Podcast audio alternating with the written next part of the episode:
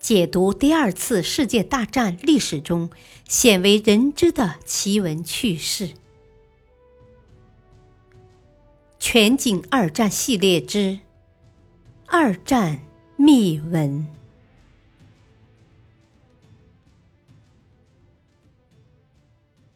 第三章：神秘的布莱德雷庄园。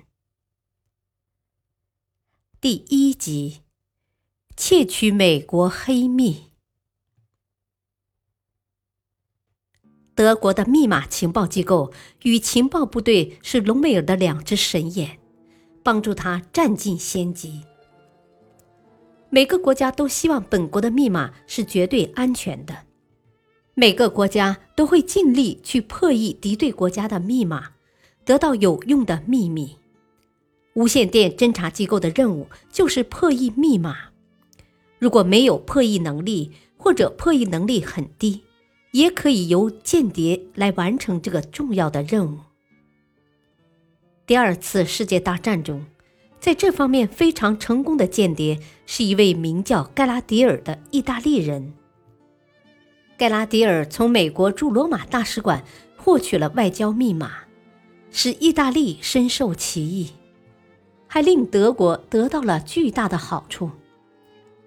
美国的外交密码的泄密，对北非战争上的形势产生了巨大的影响。就是说，假如隆美尔没有盖拉迪尔获取的密码相助，他就很难成为沙漠之狐了。第二次世界大战中，北非战场的形势时起时伏。一九四零年底。盟军在北非战场上对意大利取得了绝对的优势。以英军为首的盟军，在一九四零年十二月至一九四一年二月间，打败义军的八个师，俘虏十三点二万意大利官兵，缴获四百七十辆坦克，一千三百多门火炮，而盟军仅损失五百人，伤一千三百多人。德国对意大利的无能深感忧虑。为了阻止盟军在北非战场的步步推进，希特勒决定派陆军部队支援义军，稳定北非战场的形势。德国开始组建非洲兵团，由隆美尔负责指挥。隆美尔在德军闪击法国时，指挥第七装甲师长驱直入，成为德军的急先锋。在北非战场上。隆美尔给各国的军事指挥员们留下了深深的印象，一致认为他是传奇式的人物。隆美尔走马上任后，立即瓦解了盟军的强大攻势，使形势向有利于轴心国的方向发展。珍珠港事件发生以前，美国没有参加第二次世界大战，可是美国的态度倾向于英法。经常暗地里给予支持。当时，美国驻埃及开罗武官费勒斯上校负责与英国进行联系，在向美国报告北非战场的情况。英军十分重视美国这个盟友，不仅向费勒斯介绍战场情况，还允许他随意出入军营，观察英军。费勒斯每天把了解到的情报向美国报告。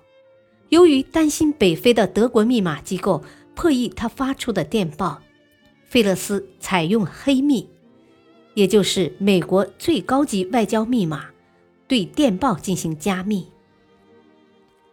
轴心国总想掌握美国的态度和情报。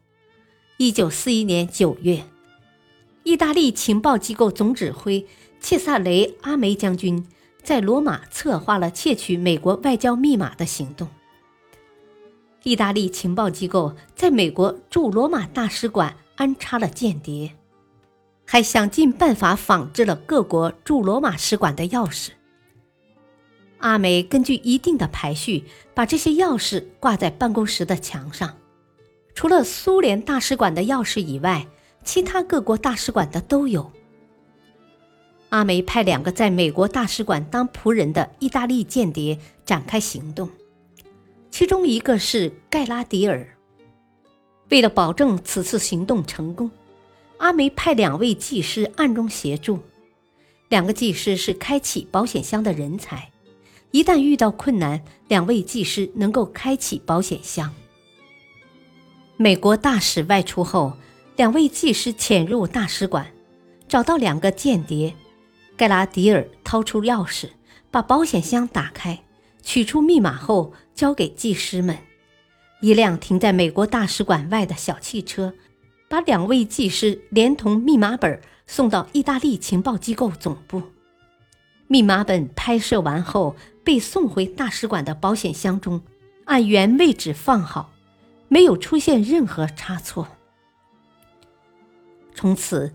几乎所有驻欧洲和北非的美国大使馆所接发的电报都被意大利的情报机构破译了。意德这对盟友貌合神离，两国在情报协作方面各怀鬼胎。意大利保留美国的外交密码，只把翻译出的美国外交情报的明文交给德国。德国情报机构想获得黑密的密码本。意大利送给他们的铭文，对德国的密码破译人员来讲是一条捷径。德国早就在埃及的开罗建立了一个秘密的侦听站，德国在这里征收费勒斯在开罗发给美国的电报，接收以后发给柏林进行破译。这个侦听站每天接收几百份美国人发自开罗的密电。如果逐份去破译，那是一项庞大的工程，而美国人的发报习惯和意大利人提供的铭文，为德国密码专家创造了便利条件。德国情报机构每天从这些密电中把带有 m i l i d Wash、Agua Wash 报头的电报挑出来，经过密码专家两个小时的努力，就能写出铭文。德国情报机构马上以无线电通报给隆美尔的情报部队。德国的密码情报机构与情报部队是隆美尔的两只神眼，帮助他占尽先机。感谢收听，下期播讲超级机密。